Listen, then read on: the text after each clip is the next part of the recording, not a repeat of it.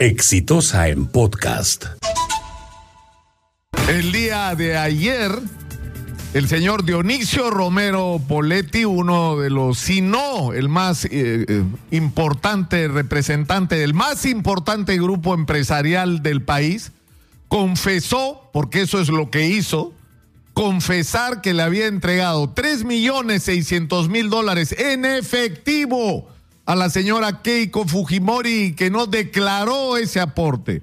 Pero ha reconocido también que en la campaña, porque esto fue el 2011, del 2016, le entregó 650 mil dólares a las campañas de Pedro Pablo Kuczynski y nuevamente Keiko Fujimori. Y acá hay varias cosas que se van a desprender de esta declaración que fue hecha ante el fiscal José Domingo Pérez, que el día de ayer se ha visto reivindicado ante sus críticos. Tenía razón José Domingo Pérez. La señora Keiko Fujimori miente compulsivamente. La señora Keiko Fujimori merece, señor, la prisión preventiva. Porque le ha mentido no solo al país y probablemente a los miembros que existen de Fuerza Popular que creen sinceramente en ella, le ha mentido a sus propios militantes, pero le ha mentido a la justicia.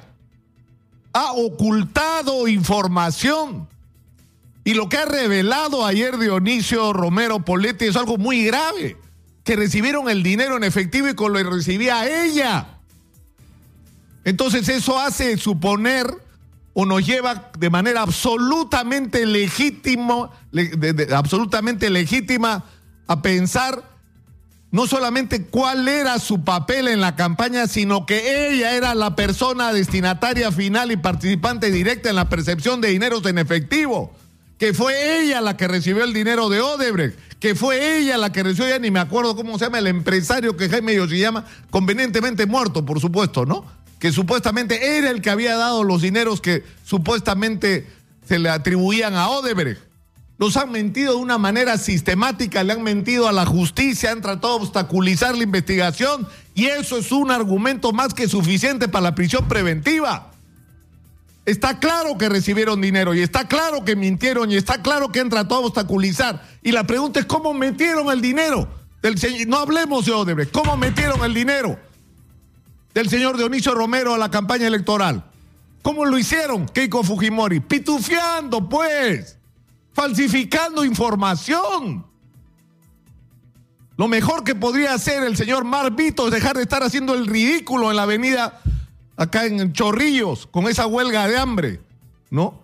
Porque además hay una pregunta, ¿todo el dinero se invirtió en la campaña electoral? Es decir, lo que empezamos a saber ahora, porque resulta que todo se suma, ¿no? Recibieron dinero de Odre, recibieron dinero del Banco de Crédito, recibieron dinero por todos lados. Por todos lados. ¿Dónde está esa plata? ¿Cuánta de esa plata fue a la campaña y cuánta plata fue al bolsillo de su familia? ¿Ah? Es una pregunta absolutamente legítima, pero lo otro, gravísimo, es la revelación del comportamiento de los líderes empresariales. Ya no estamos hablando solo del Club de la Construcción. Del Club de la Construcción. El otro día el ministro de, de Transportes ha dicho que eh, es tan grande, y yo sé que lo ha dicho dramatizando, es tan grande el problema del Club de la Construcción. Hay tantas empresas de las más importantes de la construcción metidas en, en estos escándalos que prácticamente no se podría hacer obra pública sin ellos. No es cierto, sí se puede hacer sin ellos pero la, digamos, la figura literaria es la que vale. Es enorme el problema de la corrupción en el mundo empresarial. Y el señor Dionisio Romero Poletti está metido en un tremendo problema. Porque ha entregado dinero en efectivo, porque ha ocultado la entrega de ese dinero. ¿Cómo sacaron el dinero? ¿Cómo hicieron para justificarlo? Tuvieron que falsear información. No dijeron, estamos sacando 3.650.000 dólares para una campaña electoral. Mintieron en sus cuentas. No hay otra manera. Y esos son actos delictivos. No son errores, no son pequeñas faltas. Pero además nos expresan un comportamiento increíble. Es decir, ¿quiénes deciden quiénes gobiernan el Perú? Los que ponen el billetazo para llevar las cosas no donde los electores decidan de una manera democrática, sino donde a ellos les da la gana porque favorecen sus intereses lo que estaba haciendo el señor Romero es comprar al futuro gobierno del Perú. Eso es lo que estaba haciendo. Y eso resulta absolutamente indignante, pero además hay una cosa final. ¿Por qué tuvo que poner el señor Romero, qué es lo que ha dicho, dinero del Banco de Crédito del Perú? Dinero de mi banco y dinero de la compañía de seguros, eh, de, la, de, la, de compañía de seguros que pertenece a su grupo Pacífico. ¿Quién le dio derecho? ¿Quién le dio derecho? No es su plata. Es la plata de los ahorristas, es la plata de la CEA AFP que le ha prestado una fortuna al banco de crédito. Es la plata de la gente que paga seguros. Él no tiene derecho. No tiene derecho a usar plata que no es suya, que él solo la está administrando.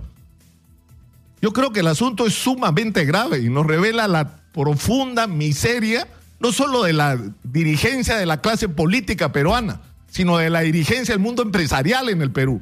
Esto tiene que cambiar. Si no quieren que ocurra una explosión como la de Chile, los propios empresarios tienen que comenzar por limpiar, limpiar las organizaciones empresariales, no solamente este tipo de gente, sino este tipo de manejo.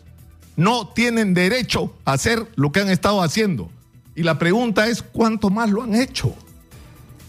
¿Qué otros empresarios han financiado campañas electorales? ¿Hace cuántas elecciones que nuestros presidentes nos lo ponen? a punta de billetazos los millonarios del Perú?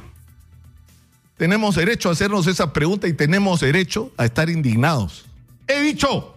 Este fue un podcast de Exitosa.